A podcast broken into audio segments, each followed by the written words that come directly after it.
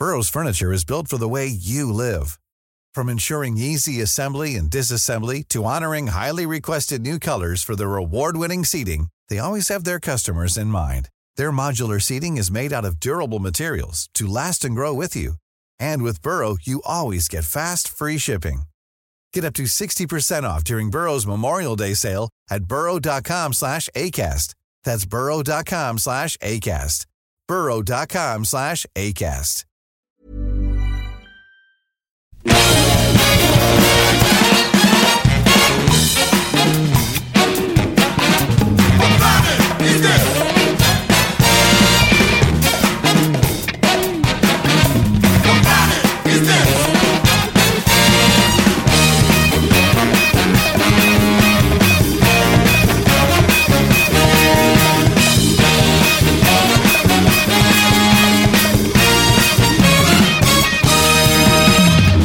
Et bonjour, bonjour, c'est Capture Mag Hebdo, et on est déjà fin janvier, et avec une actualité au cinéma un petit peu morose, alors on va pas mal parler de vidéos et de sorties euh, DVD, avec euh, mes amis euh, de Capture Mag autour de cette table, avec euh, Rafik, bonjour Rafik, Salut.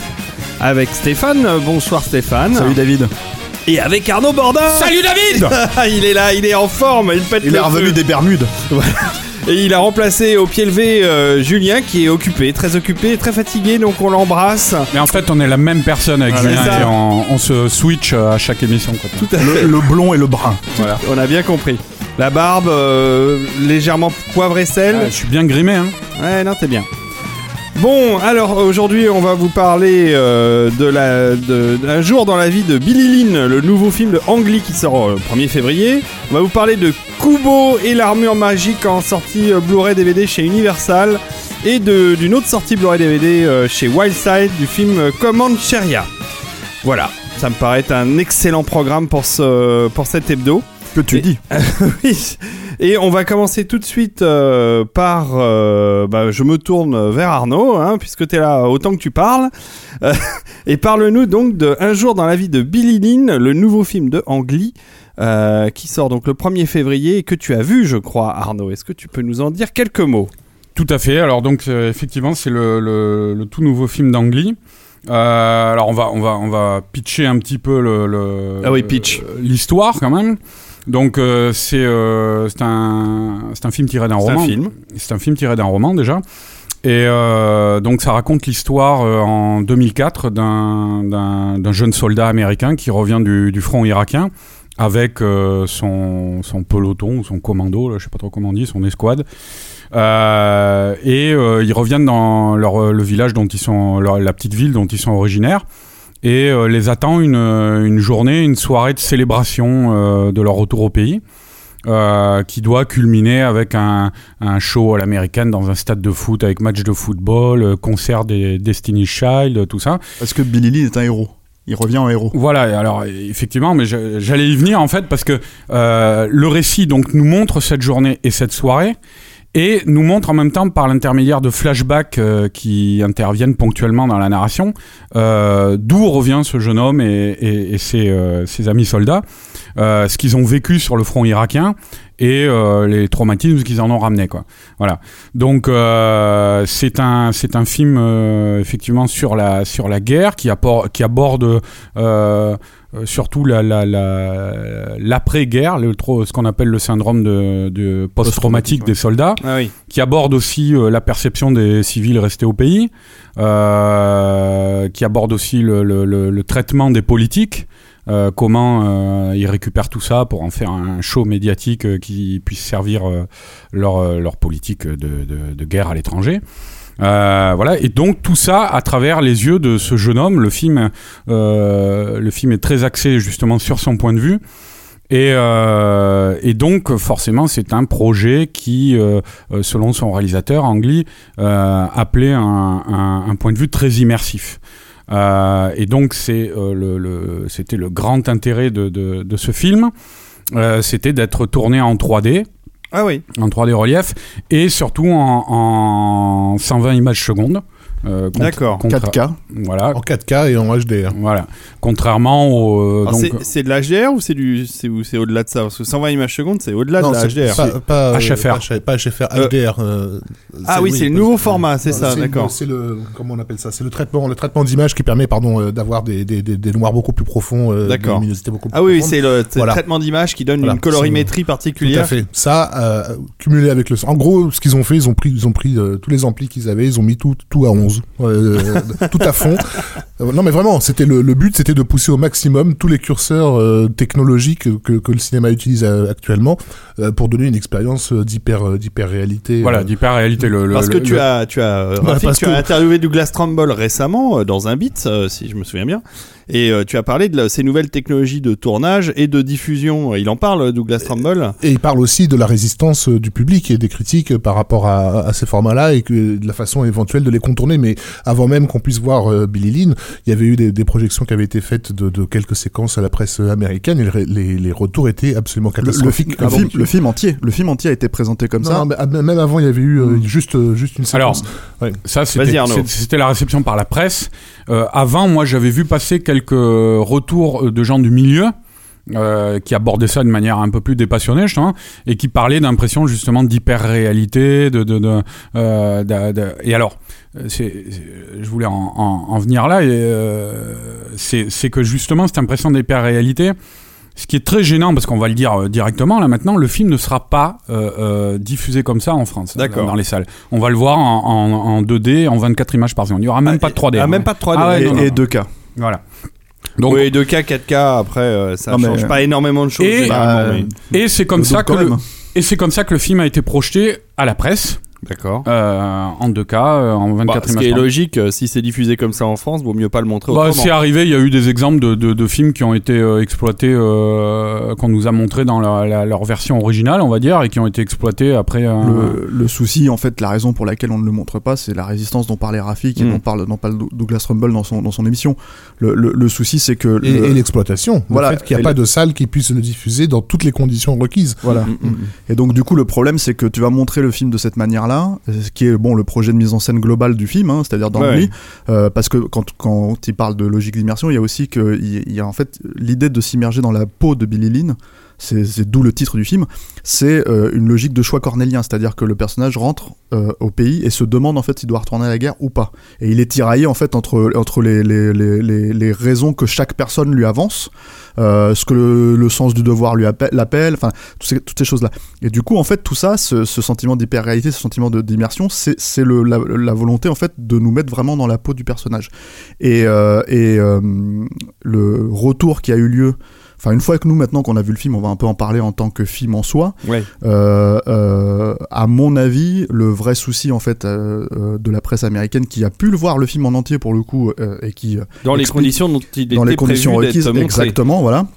Parce qu'il faut quand même rappeler qu'Angly c'est quand même un grand cinéaste Bah oui, oscarisé, euh, donc c'est un, un type qui pouvait se permettre de faire ce genre de ce genre de projet. Même s'il Euh, a eu une légère traversée du désert, parce que depuis euh, l'Odyssée de Pi, il avait rien fait depuis 2012. Il a rien fait, mais il a eu l'Oscar.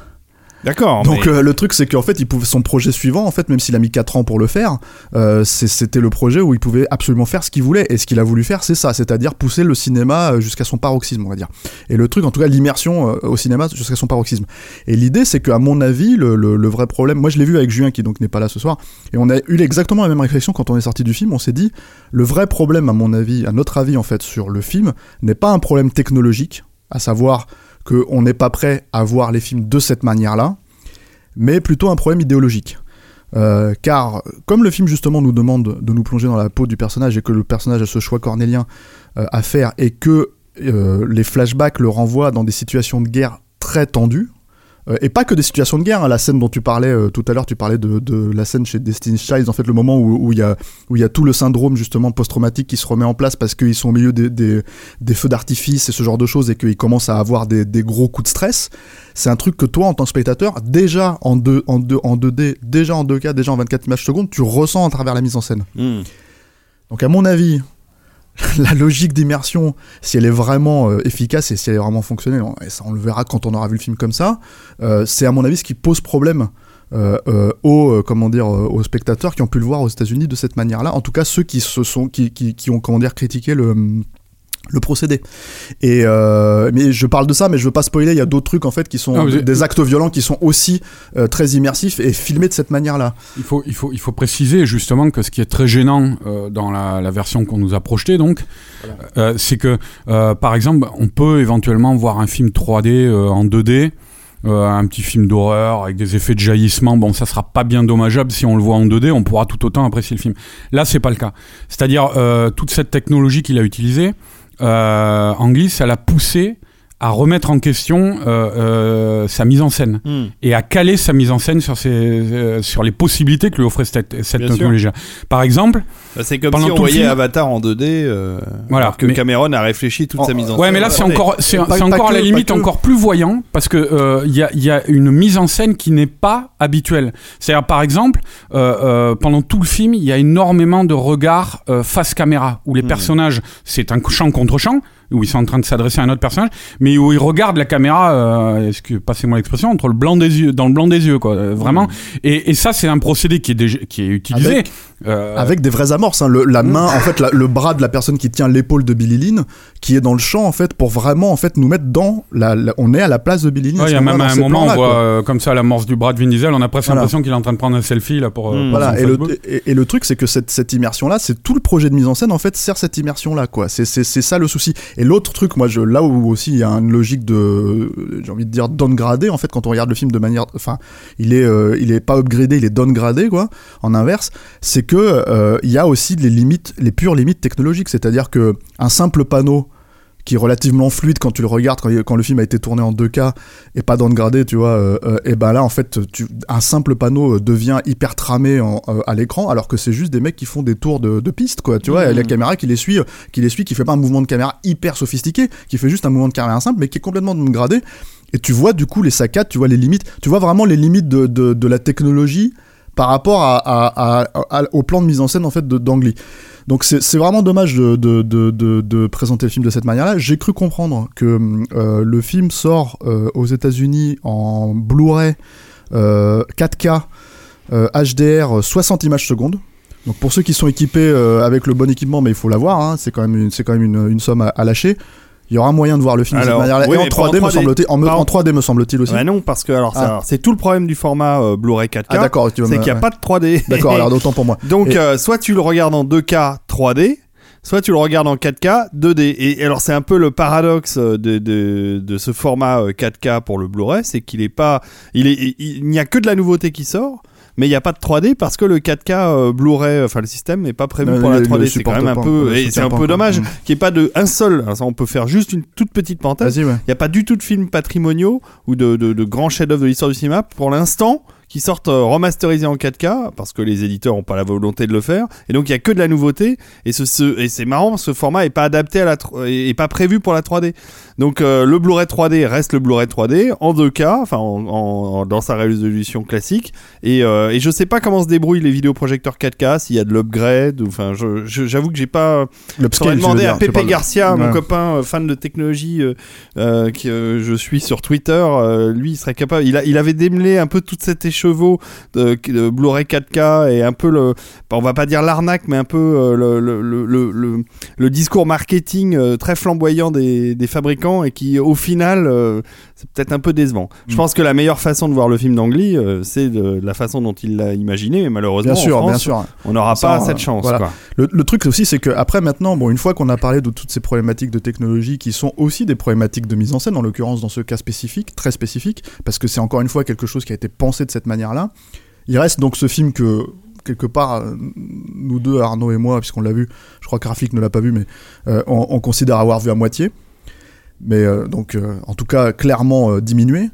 Mais il y a un vrai, c'est assez formidable. hein, c'est un film assez formidable quand même. C'est un film à voir en Oui, soi. c'est Voilà, ça. c'est un bon question. film. Non mais c'est un vrai bon film et c'est un vrai bon film qui qui, qui soutient tout euh, toutes les tentatives en fait malgré tout de mise en scène qui ont été mises en place euh, pour peu que tu acceptes en fait cette logique d'immersion. Il n'a pas fait beaucoup d'erreurs dans sa carrière, Angli. hein, le- Moi je pense qu'il en a fait euh, beaucoup à une époque mais Moi- le truc moi- que Moi, j'ai tendance à penser que le, le- justement la découverte des nouvelles technologies, de la 3D, euh, l'Odyssée de Pi, c'était c'était une vraie révélation. Ah ouais. Et, je, et je pense que ça a été une révélation. hein. Il s'est révélé à lui-même à Oui, travers ça. Ça l'a libéré totalement. quoi. De tous Oui, les, mais de y a les films y a- 3D euh, numériques auxquels on a eu, c'est un de ceux qui pousse le plus loin la, la recherche formelle. clair. Quasiment autant que Scorsese sur euh, Hugo Cabret Cabré ou, euh, ou Zemeckis sur, sur Beowulf. Il l'a il l'a dit dans l'American Cinematographer, parce qu'il y, a- il y a eu un gros, un gros dossier qui a été fait évidemment sur, sur ce film, parce qu'il existe quand même sur Terre un magazine qui s'intéresse vraiment à la technique du cinéma euh, et, euh, et qui a re- relevé l'importance de ce projet. Et, euh, et Angli explique euh, en détail à quel point, euh, effectivement, le- le- le- la 3D lui a fait reconsidérer l'intégralité de son métier. Il dit qu'avant, il se posait même pas, pas seulement la 3D, mais aussi le, le high frame rate.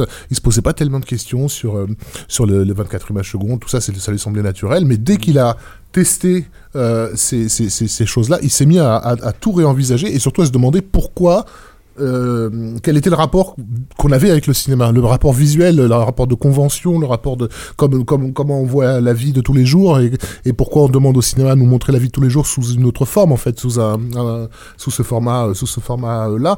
Euh, donc c'est c'est c'est life changing, vraiment, euh, comme le disait Arnaud, pour pour le réalisateur, c'est c'est déclaré quoi. Et il y a, bon, du coup, en fait, voilà, pour, pour conclure un peu sur le film, euh, donc c'est quand même un film, moi, je pense vraiment à voir, vraiment intéressant. C'est un film qui est dans la logique, en fait, de ce que fait aussi Ang Lee de manière générale, c'est-à-dire qu'il y a une logique de spiritualité. Il y a un petit détail, en fait, qui est amusant, mais parce que ça faisait moi longtemps que je l'avais pas vu comme ça. Il y a Vin Diesel dans le film. Oui. Et Vin Diesel, Ah oui, en alors fait, encore une fois, j'allais euh, j'allais y venir, excuse-moi euh, Stéphane, il y a enfin comme souvent chez Angli, il y a un casting très surprenant quoi.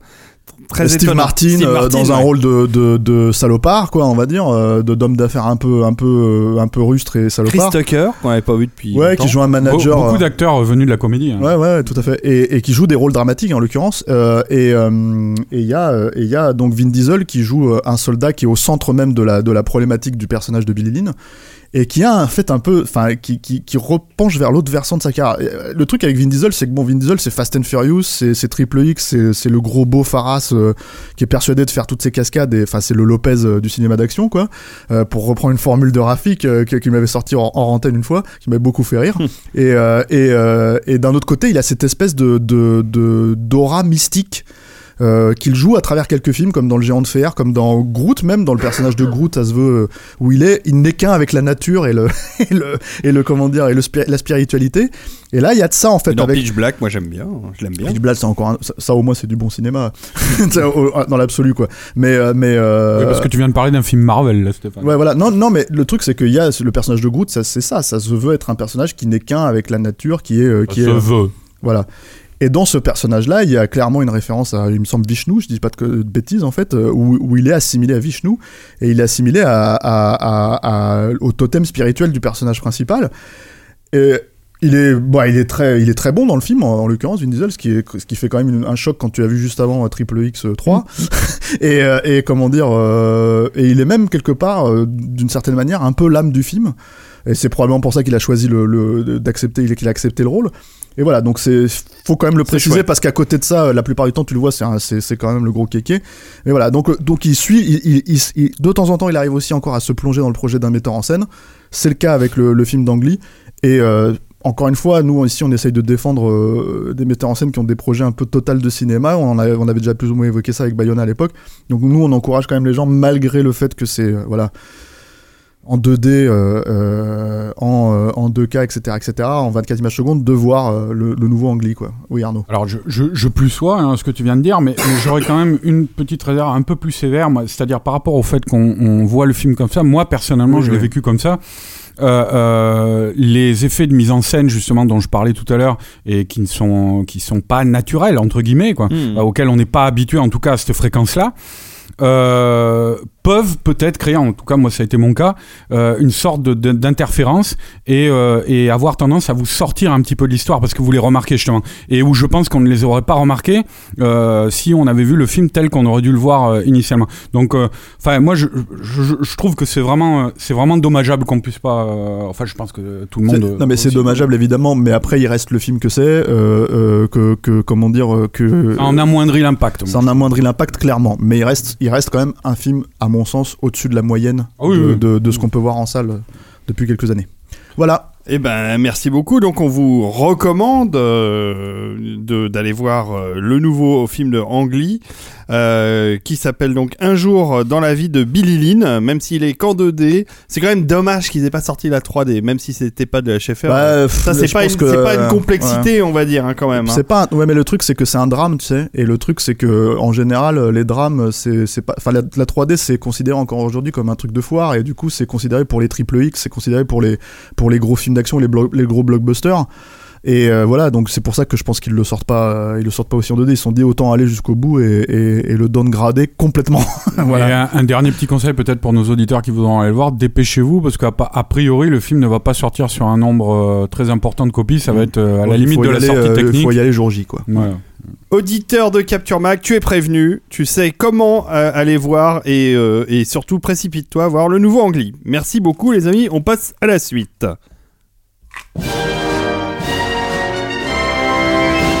Et la suite euh, s'illustre en musique. J'aime bien démarrer euh, euh, les petites chroniques par un peu d'am- d'ambiance musicale.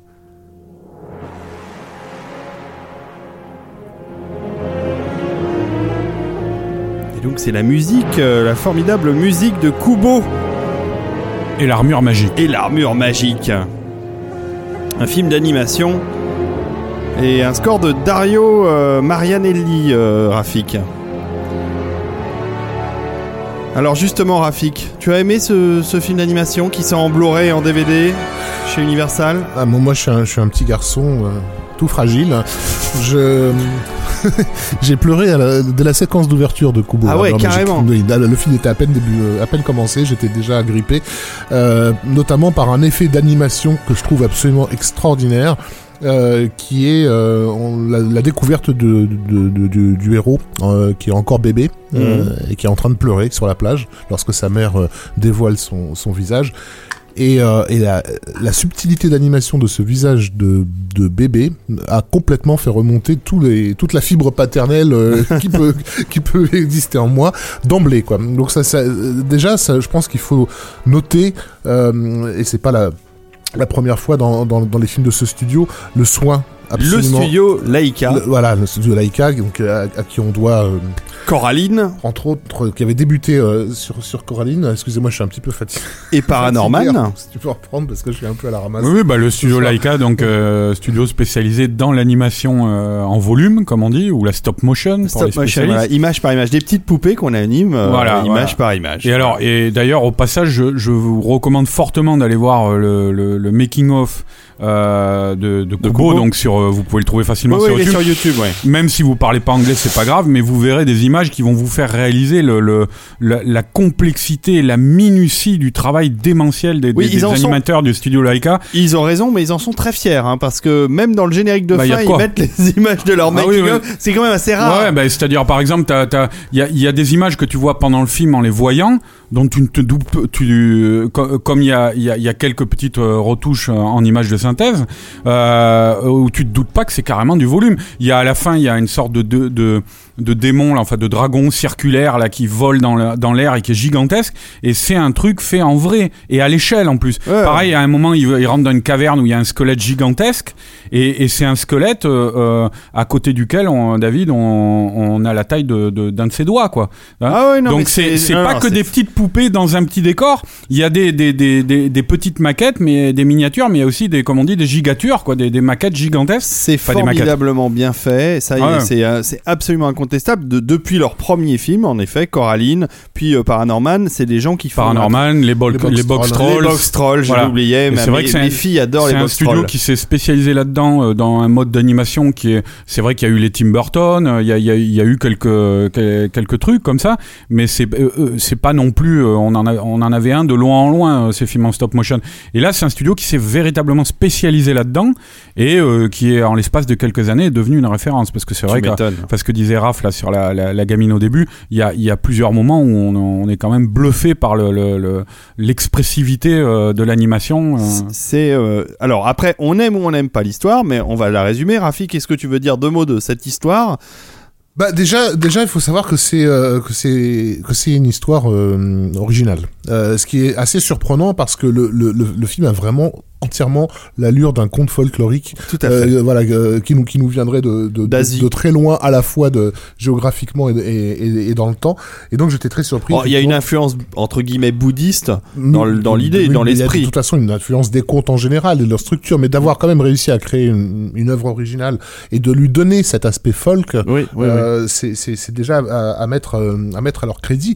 Bah donc l'histoire. Il y, a, il y a euh, tout un pan de la culture populaire asiatique. Voilà, on a l'impression qu'ils maîtrisent parfaitement la L'histoire Ouais, celle d'un- jeune garçon qui, euh, de, dont, avec, avec sa mère, euh, se sont réfugiés sur une sur une petite île. Euh, ce garçon a perdu un œil et on découvre qu'il est en fait le, le, le fils du, du dieu de la lune, enfin en gros, du, bref, qui a été je suis très fatigué ce soir. C'est pas grave, Rafik. euh, Voilà, euh, en fait, il est pourchassé par ses tantes euh, qui veulent récupérer son deuxième œil, euh, qui doit qui doit servir à son À son- à son oncle. à son oncle, oui, c'est ça. voilà. Bon, c'est une histoire de famille assez glauque. Et sa mère, assez- ça, voilà, sa mère se sacrifie pour le laisser euh, s'échapper. Il a perdu ses parents. Il, il perd, donc il perd, il perd sa mère sur sur cette petite île et il se retrouve accompagné d'une espèce de, De petit singe, Ouais. qui est en fait le doudou qu'il avait et, et qui tout d'un coup a pris vie et qui va le guider pour euh, Qui récupérer devient même les- son voilà, protecteur. pour récupérer les morceaux d'une armure euh, magique euh, dont tu vas avoir besoin pour pouvoir affronter Qui aurait- euh, le, le qui aurait appartenu à son père, parce Voilà. que la, la figure du père est très importante Mhm, euh, dans, mhm. le, dans Oui. le film. La figure du père euh, qui, qui a disparu. Enfin, qui est dé- décédé. Donc voilà en gros la, la, trame. Euh, trame donc effectivement assez classique en trois temps, enfin puisque il y a trois parties de l'armure à, trouver, à chaque fois des enjeux euh, spécifiques dans, dans, chacun des trucs. Les, les, les, deux tentes étant comment dire. Euh, le combat avec les deux tentes euh, Bah, signifiant en fait les passages d'un chapitre euh, d'un chapitre à l'autre. C'est les épreuves, ouais. Voilà.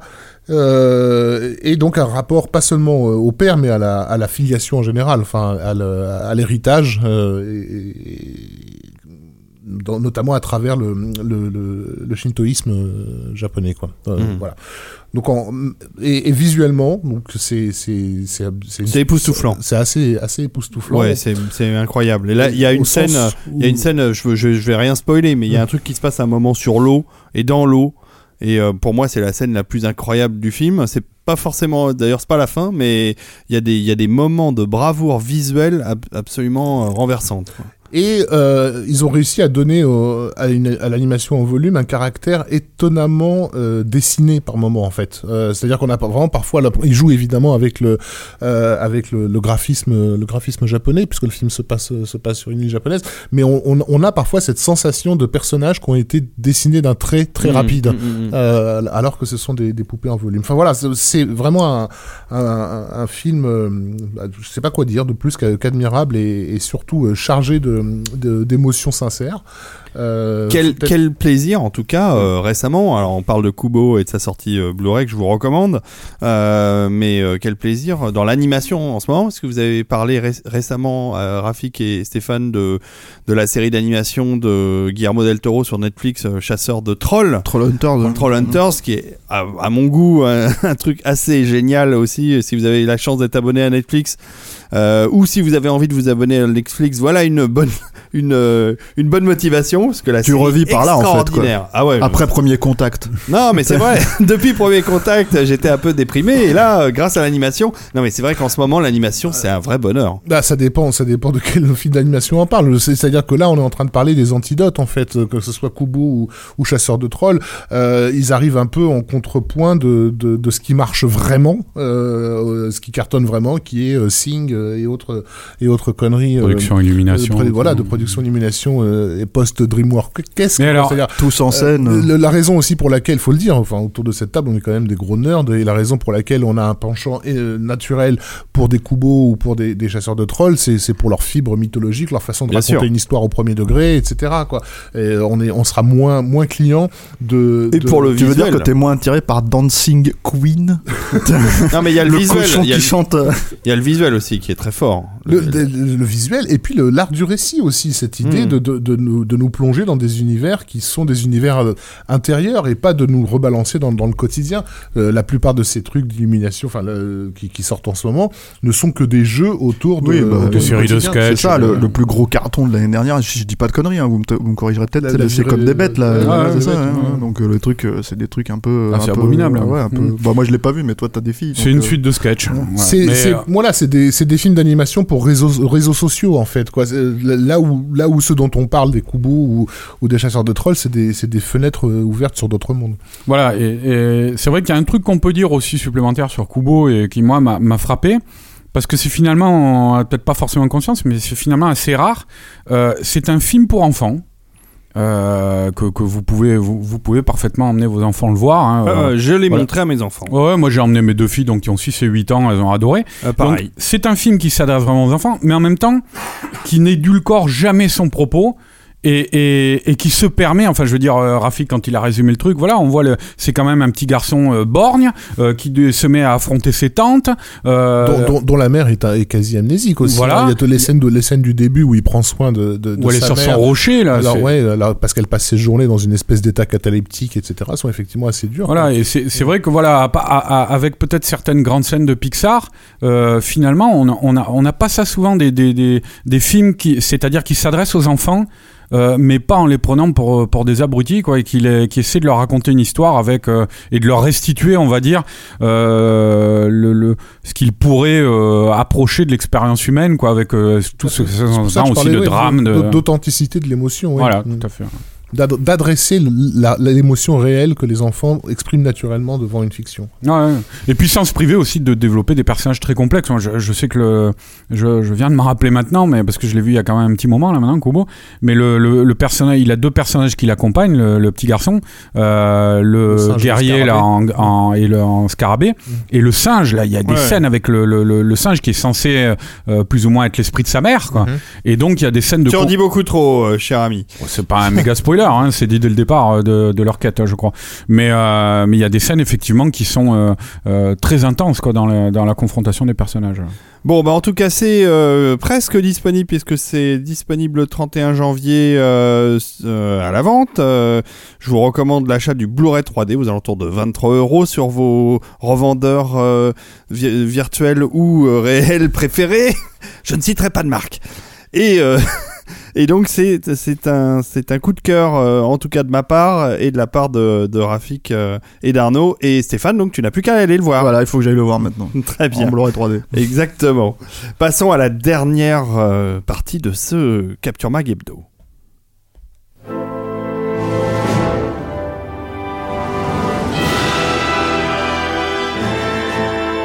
Et je me tourne vers toi, Stéphane, justement, pour que tu nous parles de Command Sheria. Comment cher, il y a Hell or High Water en anglais, euh, qui vient d'être nominé euh, 4 Oscars. Euh, Quand même. C'est pas, ouais, c'est pas La La Land, hein, c'est pas 15, euh, 15, 14, 14, Oscars, hein. pardon, ouais. C'est 4 Oscars. euh, Ce qui, nomination. ce- nomination Oscar. Bon, je pense, on, on- on parle de la sortie vidéo, donc je pense qu'il y a pas mal de nos auditeurs qui l'ont déjà vu, et je pense que euh, ils ne seront pas vraiment surpris par ce petit plébiscite quand même aux Oscars. Euh, parce qu'il y a quand même meilleur film, euh, meilleur scénario, euh, évidemment meilleur acteur pour Jeff Bridges, mais ça c'était un peu attendu, et meilleur montage. Et le truc c'est qu'ils ne seront pas étonnés, non pas forcément par la quali- qualité du film, parce que ça on peut éventuellement un peu revenir dessus, même si moi j'ai bien aimé, mais par rapport au genre, parce que c'est quand même un polar rural, un western moderne, et c'est quand même très rare de voir ce genre de film aujourd'hui, euh, comment dire, euh, plébiscité à la fois par la critique, euh, ce qui a été le cas quand le film est sorti en, août-septembre aux États-Unis et en France également. Mais aussi parce que, comment dire, voilà, c'est le genre de films en fait qui sont un peu sales, qui sentent la poussière et la sueur, et que et que en général, bah c'est moins bien vu que certains que certaines autres catégories dans les films euh, dans les Oscars. Le truc, c'est que par contre, euh, ça se comprend. euh, parce que il y a tout un sous-texte en fait dans ce film qui parle de l'Amérique actuelle et qui peut être à la fois à- un point fort pour le, film et aussi, à mon sens, parfois un point faible. Je m'explique. Alors, je ne dirais pas que comment dire que que Que, que, que que est un mauvais film, loin de là, hein, bien loin de là. C'est même, moi je le recommande plutôt. C'est plutôt un, film qui est bien fait, euh, qui est, est euh, très divertissant, très agréable à voir, même assez touchant par moments. Euh, c'est l'histoire de deux, de deux frères en fait qui partent un peu dans, dans, dans une euh, comment dire euh, frénésie de braquage en fait parce qu'ils sont euh, fauchés comme Qui les sont interprétés par Ben Foster et Chris Pine. tout à fait Chris Pine Voilà. qui, qui, qui multiplie les rôles un peu en dehors de son. en Enfin, dehors de Star Trek tu Voilà, c'est ça. Ouais, bon. Et euh, en dehors, de- bah, il a quand même encore un truc de leading man, leading man en fait, de d'homme, enfin de voilà, de, de premier rôle fringant, d'homme d'action qui est, en- Ouais, encore tout là. à fait. Moi, je suis euh, un peu plus impressionné parce qu'on parle assez rarement de, de, de lui euh, et pourtant c'est généralement un, un plutôt bon acteur de Ben Foster. Euh, qui, est, qui je trouve aussi excellent dans le film. Évidemment, il y a Jeff Bridges qui est formidable euh, Jeff dans, Bridges, dans- quoi. voilà, euh, mais mais tout ça, c'est le, le truc, c'est qu'en fait, ils sont tous un peu dans, dans des rails parce que ils ont ils ont déjà déjà joué ce genre de rôle en fait. Euh, euh, euh, le Texas Ranger un peu bouseux, euh, Jeff Bridges avec l'accent l'accent euh, texan, il, il le fait régulièrement. Ouais, enfin, il- en tout cas, peut-être pas le Texas Ranger, mais le texan, Ouais. il le fait régulièrement. Euh, euh, Chris Pine, donc c'est l'homme euh, l'homme d'action. Euh, et puis euh, Ben Foster, c'est le, le, le second rôle fou, quoi. Tu vois, le mec qui Mhm. joue, euh, qui faisait déjà dans, dans Otage euh, de notre copain euh, Florent Emilio Siri, quoi. Et euh, le truc, c'est que euh, c'est que euh, qui est un très grand film, euh, à mon sens, et que je recommande. Euh, voilà, Je- j'en profite. Un peu une apa- ah, non, pour les je fais une copains. petite- voilà, et puis j'en fais une petite aparté pour pour ceux qui l'ont pas vu. Euh, et moi, c'est là-dedans que j'ai vraiment découvert Ben Foster, en l'occurrence, dans ce type de rôle en plus. Mais euh, euh, donc voilà, là-dessus c'est un peu sur des rails.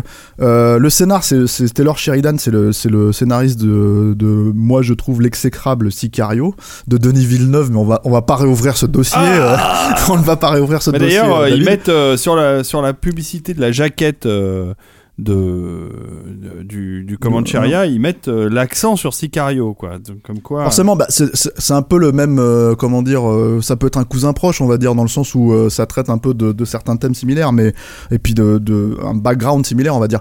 Et le truc, en fait, c'est que comme c'est, enfin, ce qui est intéressant, c'est que voilà, c'est un polar rural, la western moderne. Un peu dans la logique de ces films comme euh, avec lesquels peut-être certains d'entre nous ont grandi. euh, en tout cas, je sais qu'Arnaud, euh, Arnaud, c'est le cas. Des films, euh, comment dire, avec euh, par exemple Extrême, Extrême Préjudice de, de, de, de, Walter Hill, qui sont des, des, des, des films, des films coup de trick, quoi, des films qui, qui, qui foncent droit dans, dans, dans l'art et qui, qui se ménagent pas trop de, de vues, on va dire, politiques très progressistes. Et là, en fait, en l'occurrence, c'est un peu l'inverse avec, euh, avec euh, comment dire, euh, Comancheria avec Comancheria, parce que c'est un film qui traite justement. Alors, c'est très intéressant parce que ça traite de l'Amérique actuelle, c'est-à-dire que ça traite euh, de l'Amérique du milieu, celle euh, dont on a beaucoup entendu parler avec les élections de Trump euh, récemment, euh, celle qui n'a pas vraiment le droit, qui n'a pas eu le droit de citer jusqu'à jusqu'aux élections, on va dire, en tout cas dans les médias. Euh, et qui euh, c'est l'Amérique en fait des, pauvres en fait des, celles qui, qui est en train de vraiment de jongler. Et les deux personnages en fait de- des deux frangins parce que c'est de ça je, reviens un peu sur le sur l'histoire c'est deux frangins en fait qui, qui sont euh, sans mauvais jeu de mots fauchés comme les blés de, de- frangins bouseux quoi qui, qui font une frénésie de braquage en fait pour pour essayer de, de, racheter la maison familiale de récupérer la maison familiale. Et le truc c'est qu'en fait ils sont poursuivis par Jeff Bridges qui est le Texas Ranger qui leur court après qui essaye de comment dire de, les retrouver, de savoir qui ils sont exactement en, essayant de suivre leur modus operandi, et son adjoint qui, euh, qui est euh, un, si je ne dis pas de bêtises, un, adjoint mexicain, un Texas Ranger mexicain. C'est déjà un truc qui est un peu en général euh, une nouveauté dans, dans, dans ce type de film, et qui surtout est traité sous cet angle-là, c'est-à-dire que le personnage de Bridges qui joue un, un, Texan raciste, qui plus en vérité un, vieux de la vieille en fait, qui a du mal à s'adapter au nouveau monde, euh, passe son temps à insulter en fait son, adjoint, passe son temps à le traiter de sale mexicain, de sale machin, etc. etc. Donc il y a, y a tout ce sous-texte en fait qui est permanent, Dans le film. Euh, Il y a carrément des scènes hein, qui sont écrites autour de ça. T'as une scène par exemple avec une, serveuse qui trime à mort et qui en fait refuse, je spoil un tout petit peu, mais refuse de donner les, euh, euh, les deux frangins parce que l'un d'entre eux a laissé un très bon pourboire. Et c'est toute une scène autour de ça qui est pas une scène politique, mais clairement une scène sociale. Voilà, il y a plusieurs scènes comme ça qui, qui du coup tendent à, j'ai envie de dire, donner une image du film un peu plus, comment dire. En tout cas, à, la logique de traiter tous ces éléments-là, en fait, donne une, logique d'image un peu plus libérale, un peu plus euh, euh, euh, progressiste, en fait, que, que, ce que ce genre nous a habitués de manière générale. Est-ce que, alors, est-ce que ça plombe le film? Non, à mon sens. Ça reste un bon polar que je conseille, par exemple, à mon ami Arnaud ici, qui, qui aime bien ce type de polar. Je le préviens toutefois, ok, en bonhomme euh, des anciennes valeurs, euh, que euh, tu risques Ça d'être a l'air un peu fiotte. euh, voilà, tu risques d'être un petit peu choqué par, par certains éléments du film. Euh, Il y a deux trois moments où on a envie de dire c'est quand même pas très finaux en fait dans cette dans cette démarche là. Euh, c'est quand même le scénariste de Sicario, hein. je, je le tiens à le, à le rappeler, voilà. Euh, mais, toutefois, mais toutefois, c'est quand même assez recommandable. Euh, et puis bon, quelque part, j'ai envie de dire si si les nominations aux Oscars, à mon avis, le, le film ne raflera rien, mais mais si les nominations aux Oscars permettent de faire un peu connaître ce genre de film, si voilà, bon, bah, ce genre de, en tout cas de ce genre-là, en, l'occurrence, euh, et que ça peut nous permettre d'en avoir d'autres, mais peut-être un peu moins, euh, comment dire, euh, coupé à la flotte, euh, voilà, euh, un peu moins de whisky coupé à la flotte, bah peut-être que voilà, ça serait bien de, de- voilà. En tout cas, bon, ça, ça reste recommandable, euh, même si ça, re- c'est une certaine relecture actuelle du genre, voilà, Euh, du, euh, voilà, polar rural, western moderne. encore une fois, je dis à l'extrême préjudice, à la, comment il s'appelle ce, ce, ce, On peut signaler d'ailleurs. ce John Flynn là, euh, merde, euh, qu'on aime tant là tous les deux. Ça y est, j'ai un trou. Aide-moi. Arnaud, Euh, au ouais. secours. Légitime violence en français, c'est ça? Oui, euh, Rolling Thunder. Thunder. Voilà, bordel, on va y arriver, tu vois. Désolé. Non mais je suis même pas épaulé par mes amis. Mais c'est terrible, c'est incroyable, terrible, mon pauvre J'ai- Stéphane. j'ai- on est en petite forme là ce soir. un, j'ai un- coup de flotte qui me Oui, passe dans la tête et il y a pas Bordas pour me rattraper. Et, et moi qui suis dans le coma, là, pour, Voilà, pour le coup. Rolling Thunder, je l'avais. euh, Mais, Voilà. mais tu m'as tu m'as même pas pris en considération. Mais parce que toi, tu regardes pas les ces C'est films-là, c'est films le- c'est le gauchiste marxiste, on va laisser dans son coin. On va, on s'adresser à quelqu'un qui aime vraiment des bons films. Rafik, fallait- je te conseille Comancheria. À propos de Il fallait appuyer sur le buzzer là, À propos de Walter Hill, signalons la sortie euh, très prochaine de son prochain, de son nouveau film, Non, ne la signalons pas. Revenger, avec Michel euh, Rodriguez. Rodriguez et Sigourney Weaver. euh, ça a l'air d'être un chef-d'œuvre encore. bah écoute, Walter Hill, c'est un peu toujours. C'est toujours un peu sympa quand même, merde. Produit Ouais, ouais, par ouais. Le, le nouveau producteur de Paul Verhoeven, Saïd Ben Saïd. Ah bah alors, écoute, on, on regardera moi, moi, ça. c'est un ça Walter arrive. Hill, donc j'irai le voir. Ça arrive, ça arrive. Ça arrive très bientôt. Bon, en attendant, euh, commandez euh, Comancheria euh, pour une vingtaine d'euros en Blu-ray et un peu moins en DVD euh, sur vos sites préférés euh, et puis euh, sur, sur tes sites préférés. sur mes sites préférés. Running, je, je running n'ai- gag. je- je n'y- je ne- je ne gagne rien, je n'ai pas d'argent chez ces gens-là. C'est dommage. C'est vrai? C'est dommage, il faudrait que je prenne des parts. Bref, euh, il est disponible chez Wildside et euh, c'est une recommandation très chaude de Stéphane Masiakis. qui Ouais, donc- moyen chaude. Ouais, tiède. Moyen chaude. Tiède, tiède plus plus. Ah oui, d'accord. Voilà. Ok. Non, tiède chaude. Voilà. Et puis à mon tour de faire un peu de promotion pour les New Max. Alors euh, vous l'avez peut-être vu passer, vous pleurez déjà le fait que vous n'aurez pas de place euh, pour la nuit Black and Chrome euh, du 4 euh, du, début mars. Événement. Oui, une nuit où nous passerons le Mad Max de Miller comme Miller voulait le, le, le faire, hein, c'est-à-dire en noir et blanc. Comme il l'a fait. Comme il l'a fait, donc en black and chrome, et ça sera probablement Et, une des rares, une des seules projections en France. fois, et puis et, et suivi de The Mist en noir et blanc. Et voilà, aussi, dans- suivi dans- de The Mist, un choix personnel et, euh, Et de Sin City en couleur. et totalement volontaire. Et donc, euh, pour la prochaine Nuit au Max, tu nous passes Billy Lynn à 120 images secondes, c'est ça, mais, mais non, mais tu, tu rigoles, mais c'est vrai qu'on aurait la possibilité de le passer, euh, de passer Billy Lynn dans la version euh, voulue, puisque chez- maintenant le Max Linder est équipé d'un Christie 4K euh, et donc est sûrement capable de projeter le film dans les conditions dont Ang Lee. Eh euh, bah, euh, voilà. David. Eh ben, Voilà, à donc toi de un, jouer. c'est un ta défi, prochaine mission. un défi. En tout cas, c'est vous qui m'aviez suggéré, enfin c'est Julien qui m'avait suggéré de passer Black and Chrome euh, sur grand écran. Voilà, c'est fait. Malheureusement, nous n'avons que 580 places et elles sont déjà toutes parties. En attendant, si vous voulez vous consoler, je vous recommande la soirée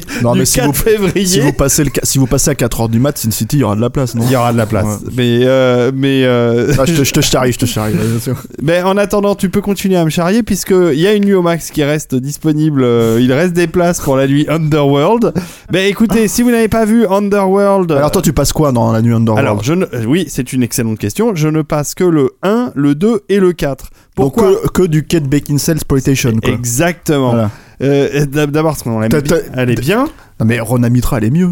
Non, mais oui, d'accord, mais, mais en fait, c'était plus logique pour préparer la sortie euh, du nouvel opus de voir ces trois-là qui racontent une histoire en continu. euh, non, de- alors tu sais quoi, tu mens parce que j'ai vu, j'ai vu les Underworld, ça ne raconte rien. non, mais littéralement. Alors, même celui qui est soi-disant meilleur que tous les autres Underworld 2, ça raconte encore moins de trucs. Bon.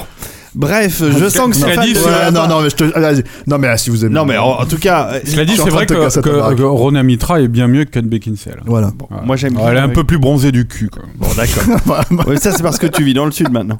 Euh, eh ben, eh ben. Ça Ah va, ouais, non, Arnaud mais ça va, ça va. la flotte, euh, Arnaud et, et donc, et donc, pour terminer là-dessus, euh, c'est quand même la meilleure possibilité de voir Underworld ever parce que sur l'écran du Max Lander, ça sera une fois et plus jamais. donc, euh, donc euh, voilà. En tout cas, euh, suivez l'actualité des New Max. Il y a des nouvelles nuits qui arrivent et qui vont être euh, carrément bien.